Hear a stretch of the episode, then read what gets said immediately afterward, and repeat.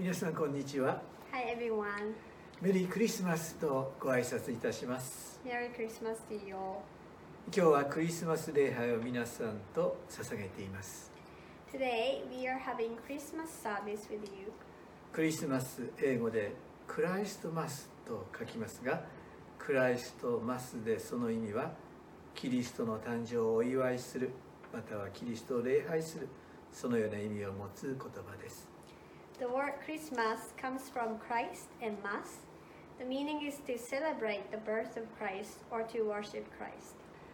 キリストとはギリシャ語で救い主の意味を持ちヘブル語ではメシアのことです Christ means a savior in Greek and a Messiah in Hebrew. このメシアが生まれるそれは旧約聖書の中心的な予言です This Messiah is born. It is the central prophecy of the Old Testament. 今年のアドベントの期間私は旧約のイザヤの予言の言葉を読んでまいりました During this year's Advent, I've read the Old Testament prophecies of Isaiah. もう一度そのいくつかを振り返ってみます Let's look at some of them together. イザヤはイエスが生まれる約700年前に生きて活躍した預言者です Isaiah is a prophet who lived and was active about 700 years before Jesus was born. まずこの救い主はダビデの子孫として生まれます First, this Savior is born as a descendant of David. この方は処女から生まれインマヌエルと呼ばれます The Virgin will give birth to a son and will call him Emmanuel. この方は不思議な助言者力ある神永遠の父平和の君と呼ばれます He will be called Wonderful Counselor, Mighty God, Everlasting Father, Prince of Peace. この方はベツレヘムで生まれます He will be born in Bethlehem. この方はしもべとしての苦しみを負い十字架の上で人類の罪を背負い罪のあがないをします He will bear the suffering as a servant, bear the sins of mankind on the cross, redeem their sins. 主な予言を取り上げましたがそのように旧約聖書の中に生き生きと救い主の姿が予言されています These are the main prophecies, and as such, the figure of the Savior is vividly prophesied throughout the Old Testament. 予言されたようにイエスが生まれてきたことやこの救い主がどのような技を成してくださったのか新約聖書の著者たちはし詳細に記録してまいります The writers of the Gospel in New Testament keep on recording details, the birth of Jesus and his work, as fulfillment of these prophecies in the Old Testament. そのようにイエスの生涯を記録した聖書が記録した書物が新約聖書の4つの福音書です As such, the Gospel of the New Testament record the life of Jesus in details. その中の一つクリスマスの出来事をマタイの福音書から今回は取り上げてみたいと思っています We would like to read one of them, the event of Christmas from the Gospel of Matthew this time. それではマタイの福音書1章18から2章23節までを読んでみてください Now, please read Matthew chapter 1, verse 18 to chapter 2, verse 23. マタイはまずイエスはアブラハムの子孫ダビデの子孫として生まれてきたことを経図を用いて説明します Matthew first uses a gene- genealogy to explain that Jesus was born as a descendant of Abraham and a descendant of David. この経図は1章1節から16節に書かれています The genealogy is written in chapter 1, verse 1 to 16. その中の人物の中でもルツやソロモン王など個人の生涯を振り返ってみますと神の不思議な選びのご計画に気づかされると思います If you look back on the lives of individuals such as Ruth, and King Solomon, you will notice God's plan behind their lives. マタイはこの系図を用いて救い主の誕生は神の特別なタイミングであったことを強調しています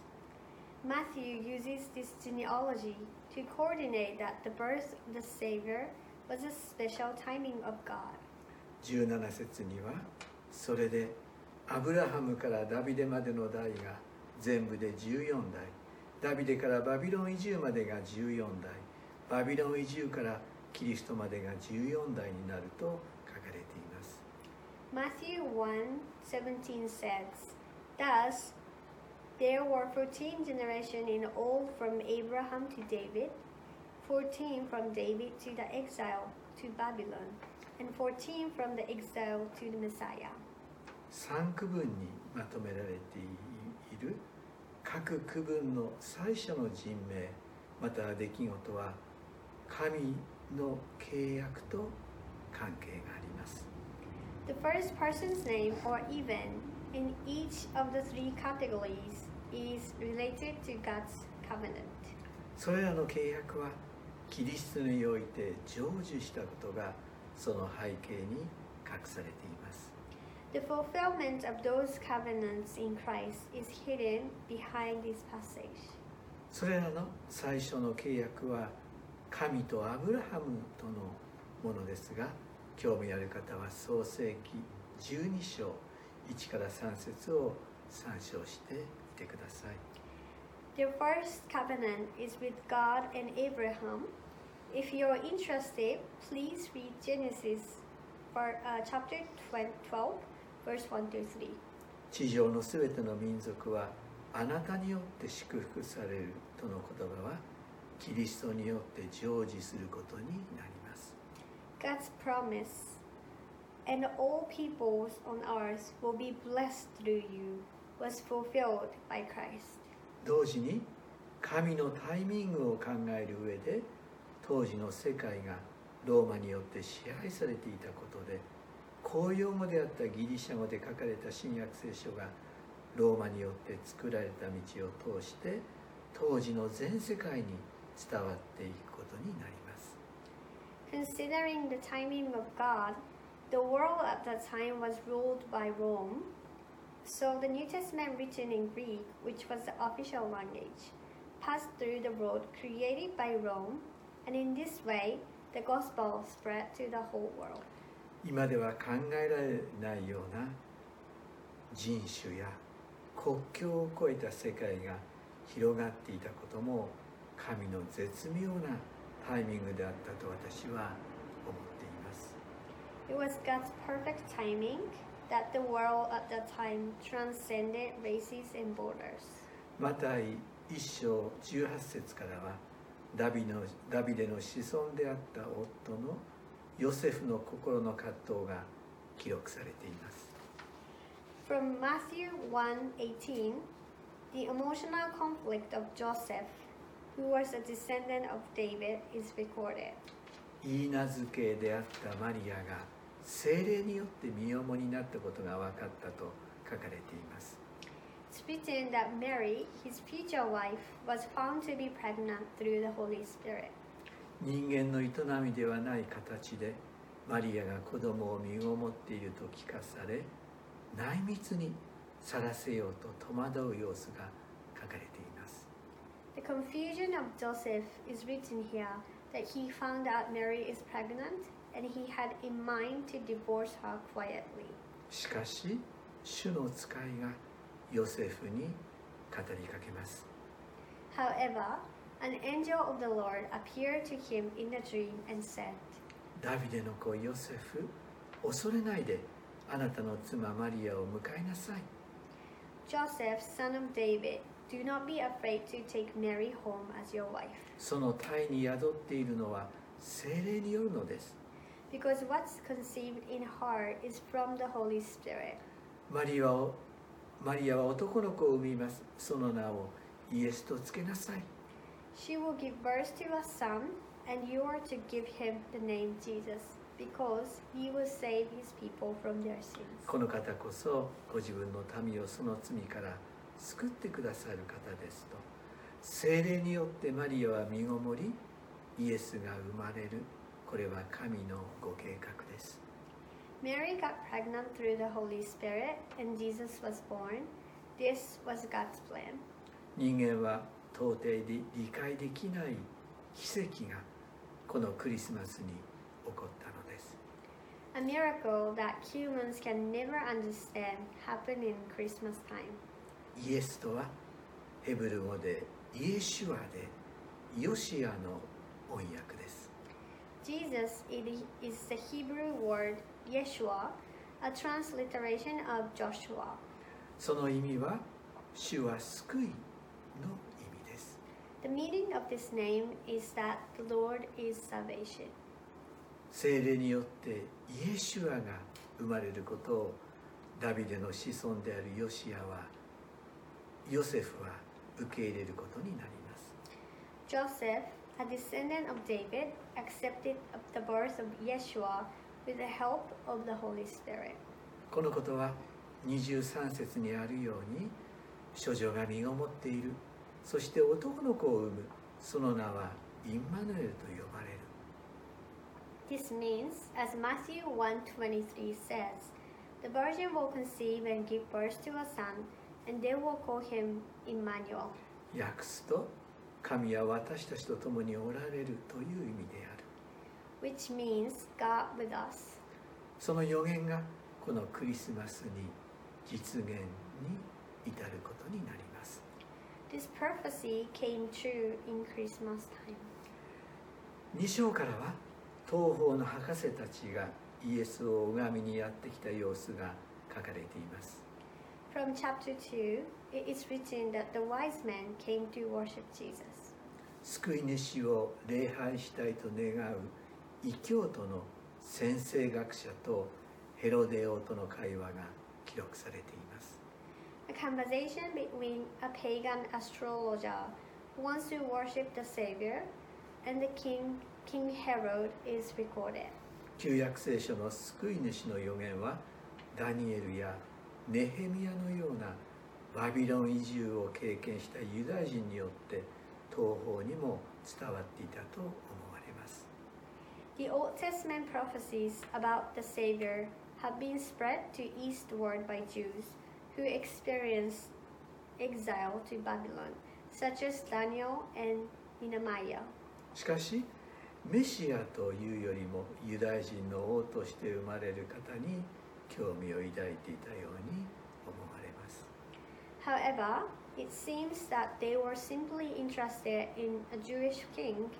than in the Messiah. 一方ここで登場するヘロデ王は紀元前37年から紀元4年にユダヤ王に仕えていた方でエルサレム神殿の再建に着手された王です On the other hand, King Herod was appointed as a Jewish king in 37 BC to 4 AD, and he started the co- reconstruction of the temple in Jerusalem. 彼のルーツはユダヤ人ではなくエドム人であり残念にもユダヤ人の王としてお生まれになったイエスを恐れることになります His roots were not Jews, but Edominians, and unfortunately, he feared Jesus, who was born as the Jewish king.